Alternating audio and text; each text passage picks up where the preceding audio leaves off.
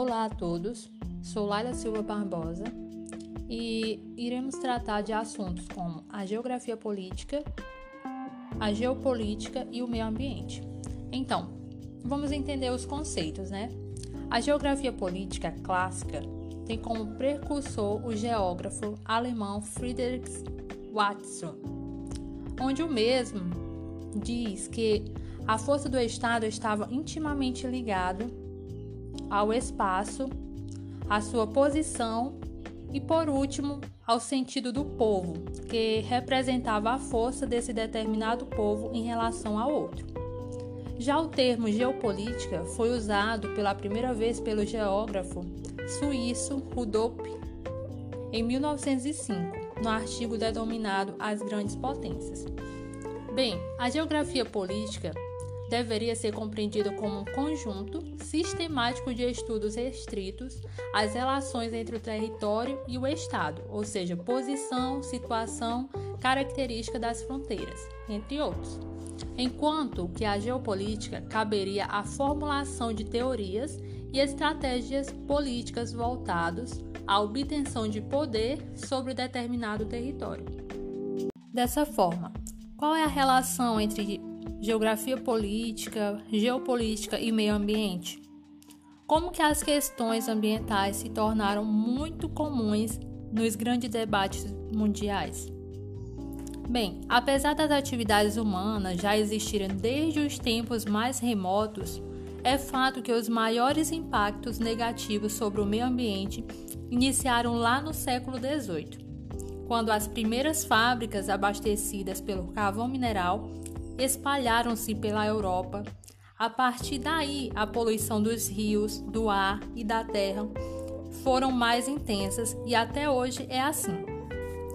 É, tanto a Revolução Industrial quanto a Revolução Agrícola, caracterizada pelo uso de máquinas, produção em massa de matérias-primas e mercadorias, deixaram rastro no ecossistema da Europa e também dos Estados Unidos.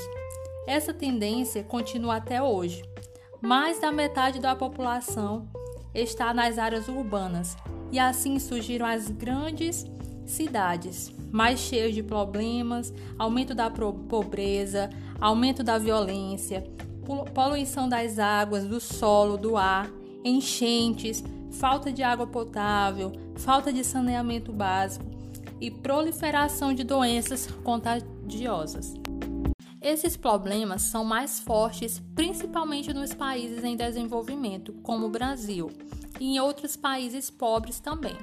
Diante de tantos problemas, ficou até difícil de saber a causa de tudo isso, mas temos alguns indícios de que nos ajudam a entender por que isso tudo acontece.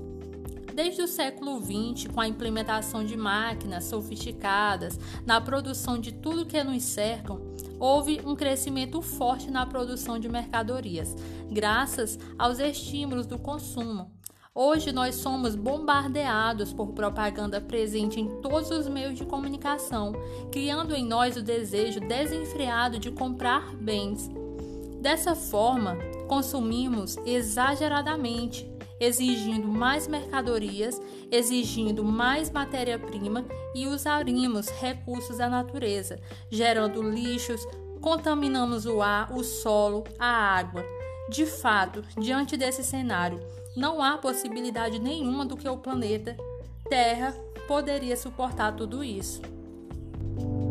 Será que apenas o consumismo é responsável por tudo isso?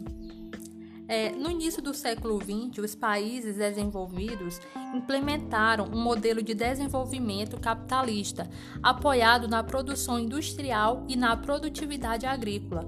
A princípio, esses países, como Estados Unidos, Japão, Nova Zelândia, Austrália e vários países europeus, como Reino Unido e França e Alemanha, fizeram altos investimentos em saúde e educação distribuíram rendas através de políticas públicas visando diminuir desigualdades sociais, mas os impactos ambientais foram intensos. Como a prioridade era a economia, as questões sociais esqueceram de considerar que a natureza também precisaria de cuidados. Para acrescentar essa lista, na metade do século XX, Boa parte dos países em desenvolvimento, como o Brasil, adotou o mesmo módulo de desenvolvimento, porém considerando apenas a economia, esquecendo totalmente das questões sociais para reduzir as desigualdades e também as questões ambientais, e o resultado disso foi problemas sociais e ambientais mais fortes. Dessa forma, precisamos olhar com carinho, com cuidado para o meio em que vivemos, pois o futuro depende de nós.